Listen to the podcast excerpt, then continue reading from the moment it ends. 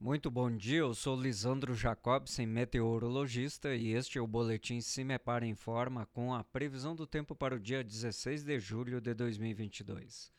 A partir deste sábado, temos mudanças do tempo previstas para grande parte do estado do Paraná.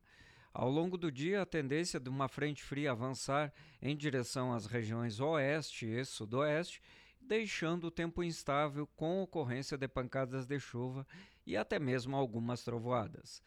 Essas áreas de chuva avançam e chegam durante o período da noite até a área central e o noroeste paranaense. Já entre o norte e o leste do estado, dificilmente o tempo muda hoje. Segue bastante quente e abafado, mas chove no domingo de forma isolada nessas regiões. Temperaturas mínimas previstas em torno dos 11 e 12 graus entre a região metropolitana de Curitiba e os Campos Gerais. E as máximas atingem os valores perto dos 30 graus no noroeste paranaense. Em nosso site cimepar.br, confira mais detalhes da previsão do tempo para os próximos dias. Cimepar Tecnologia e Informações Ambientais.